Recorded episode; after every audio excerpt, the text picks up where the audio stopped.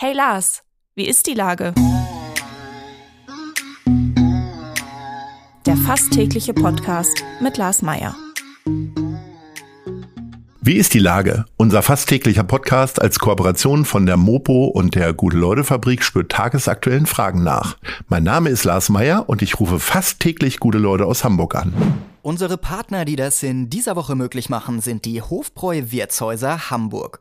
Vom 16. September bis zum 3. Oktober verwandeln sich die Hofbräu Wirtshäuser Esplanade und Speersort in ein kleines Stück Bayern mitten in Hamburg.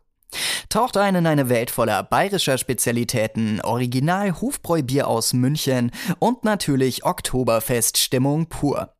Lasst euch vom bayerischen Livebands mitreißen und erlebt die Herzlichkeit des Servicepersonals in traditionellen Dirndeln und Lederhosen.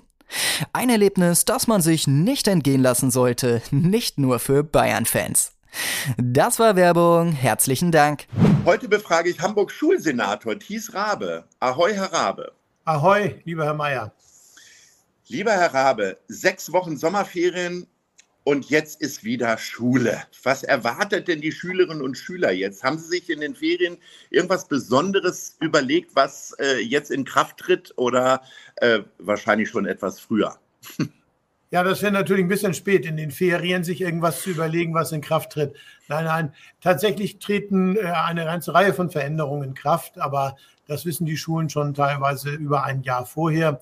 In diesem Fall ist es so, dass neue Bildungspläne in Kraft treten für die Oberstufe und die Grundschule.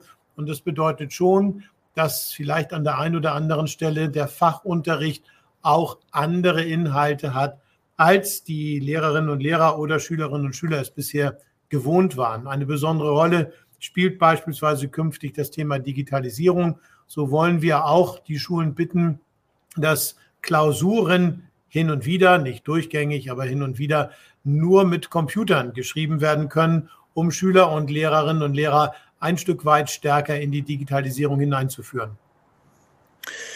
Ich bin ja vor einigen Wochen in Tallinn gewesen und Sie können sich vorstellen, was jetzt äh, kommt. Denn Tallinn bzw. das ganze Baltikum steht ja tatsächlich für eine sehr fortschreitende Digitalisierung.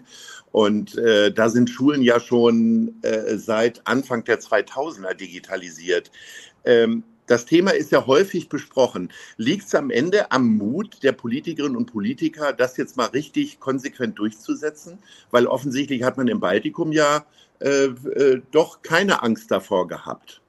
Ich glaube, das wäre ein bisschen zu einfach zu sagen, das war der oder der Politiker, dass wir nicht so schnell sind wie die baltischen Staaten, sondern das hat viele, viele Ursachen. Zunächst einmal, es sind sehr, sehr kleine Staaten, in denen sozusagen die Gemeinschaft der Bürgerinnen und Bürger auch ganz anders miteinander auskommt als in Deutschland, wo vieles enorm bürokratisch ist, sehr viel rechtliche Fragen berücksichtigt werden müssen. Bei meinem Besuch dort stellte sich heraus, die vielen Fragen des Datenschutzes, die bei uns sehr, sehr kompliziert sind und zu einer deutlichen auch Verzögerung führen, spielen dort überhaupt keine Rolle. Es gibt auch gar nicht so viele Interessengemeinschaften, die jetzt unbedingt dagegen oder dafür sind. Und insofern kann man das wirklich schlecht vergleichen. Aber richtig ist, hier wollen wir in Gange kommen und da wollen wir jetzt auch nicht müde werden. Und es gibt nach wie vor Widerstände, aber wir wollen hier vorankommen. Das eine ist ja die technische Umsetzung, das andere ist ja auch die inhaltliche Weiterverbreitung. Ähm, dabei fällt mir so ein, dass ja jetzt gerade wieder so Videos unterwegs sind, äh, wo äh, Jugendliche ihre gleichaltrigen äh, Genossen und Genossinnen äh, verprügeln, bedrohen, erpressen, wie auch immer. Ähm, muss der Umgang mit Social Media gelernt werden? Also abseits von der ganzen Gewaltdiskussion natürlich. Ja, das zählt natürlich auch dazu, dass man den richtigen Umgang mit diesen Geräten lernt, dass man auch äh, den Mitschülerinnen und Mitschüler respektiert, dass man hier auch rechtliche Grenzen hat. Man darf ja gar nicht das tun, was Sie da alles erzählt haben. Und insofern muss das auch in der Schule thematisiert werden. Nur man kann daran sehen, wie kompliziert das Thema dann doch ist, wenn man damit erst beginnt. Ähm, neuerdings fordern ja einige Amtskolleginnen und Kollegen von mir jetzt sogar wieder, äh, diese Geräte in der Schule zu verbieten. Und das ist sozusagen die typisch deutsche Diskussion, die dann auch die Geschwindigkeit immer wieder bremst. Was ja die öffentliche Diskussion ist ja tatsächlich immer wieder beschäftigt, sind ja diese äh, Gewaltexzesse, die auf einigen Schulhöfen passieren. Davon kann sich Hamburg ja wahrscheinlich auch nicht freisprechen. Äh, was äh, mich dabei interessiert, gibt es eigentlich noch einfache klassische Schulstreiche? Was hört man so aus dem Lehrerkollegium? Werden die noch ordentlich veräppelt von den Schülerinnen und Schülern? Das Thema Gewalt muss man schon sehr ernst nehmen und wir bemühen uns darum. Wir haben eine eigene Gruppe von 20 erfahrenen Psychologen und Sozialarbeitern, die eingesetzt werden bei Gewaltvorfällen. Wir haben ein sehr umfangreiches Beratungssystem in Hamburg mit über 150 Psychologen, die nur für Lehrerinnen und Lehrer oder für Schülerinnen und Schüler, die in einer besonders schwierigen Lage sind, zur Verfügung stehen. Das ist schon etwas, was wir sehr ernst nehmen. Umgekehrt zeigen alle Statistiken, dass die Gewalt in der Schule deutlich abnimmt. Als ich zur Grundschule ging, habe ich in meinem Alter, und ich bin in den 60er Jahren zur Schule gegangen, äh, ganz alltägliche Gewalt gesehen in einem Maße, wie es heute an unseren Schulen wirklich äh, sehr, sehr selten ist. Deswegen darf man auch nicht nur den Eindruck erwecken, dort ginge alles drunter und drüber, sondern das ist eigentlich insgesamt ein Thema, das man ernst nehmen muss, aber wo man auch nicht erzählen muss, dass dort äh, Sodom und Gomorra an den Schulen herrschen. Streiche gibt es natürlich auch, vor allem dann, wenn das Abitur bestanden ist. Da gibt es lustige Streiche und solche, wo man sagt, na, die wollen vielleicht lustig sein, aber sind es nicht unbedingt. Da werden Schulleitungen zu Hause abgeholt, mit Pferdekutsche und durch die Stadt gefahren.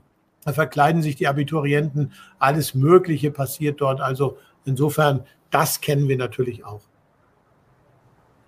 Wann sind Sie denn das letzte Mal äh, Opfer eines Streichs geworden oder ist die oberste Schulspitze davon völlig frei?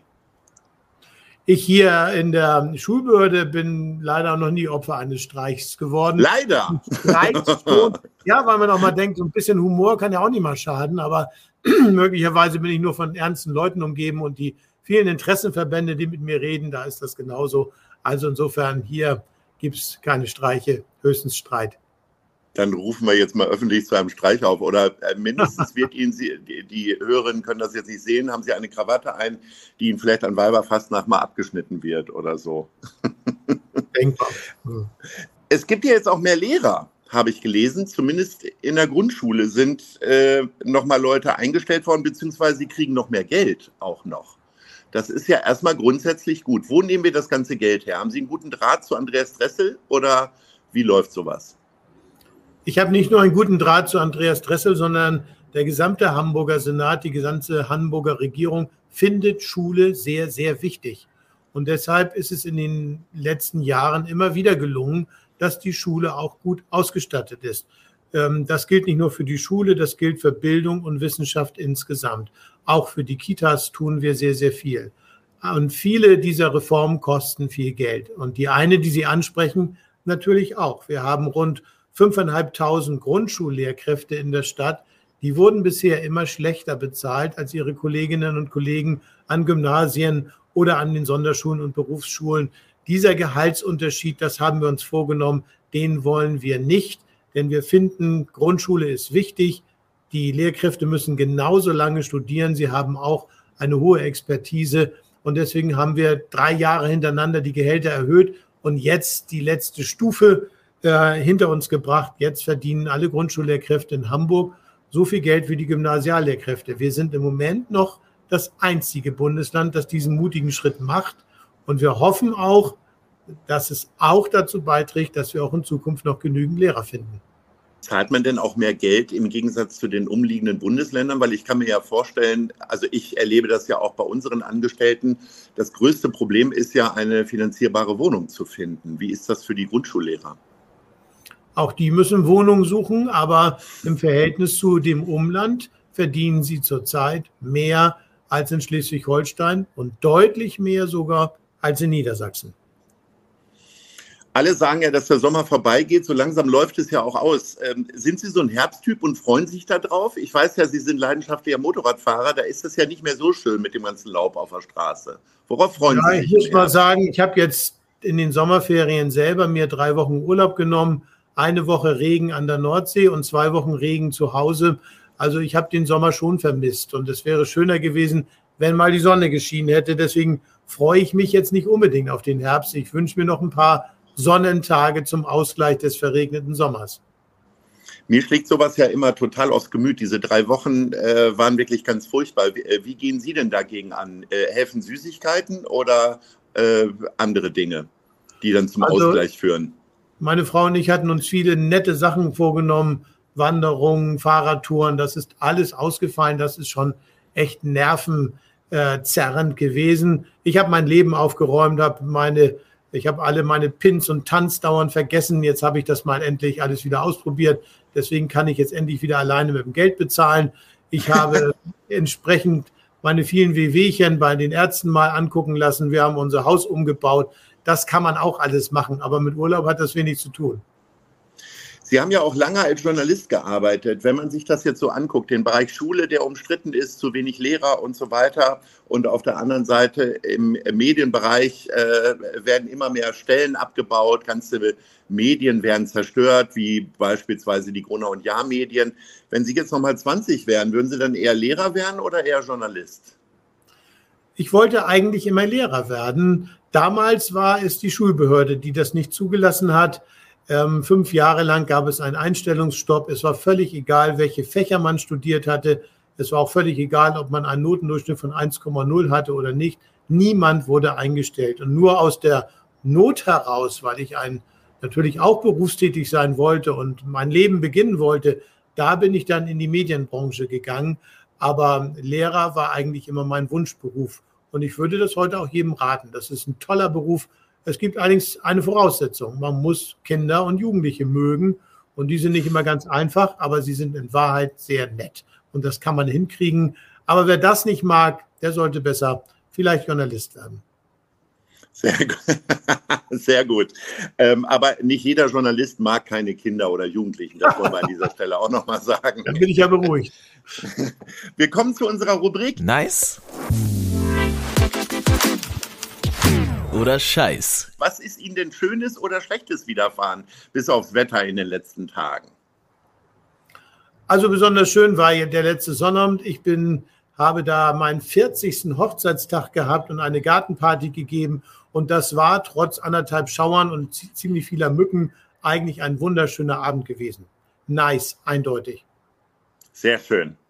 Und äh, Sie standen dann selber am Grill oder haben Sie grillen lassen? In dem Fall habe ich das Gegrillte anliefern lassen, beziehungsweise die vegetarischen Dinge. Aber die Gäste haben Salate mitgebracht. Das war beinahe wie früher. Ach, herrlich. Lieber Herr Rabe, ich hoffe, dass Sie noch viel zu feiern haben, bis wir uns das nächste Mal sprechen. In diesem Sinne sage ich Ahoi. Lieber Herr Meier, alles Gute an Sie. Ahoi. Dieser Podcast wird präsentiert von der Gute-Leute-Fabrik, der Hamburger Morgenpost und Ahoi Radio.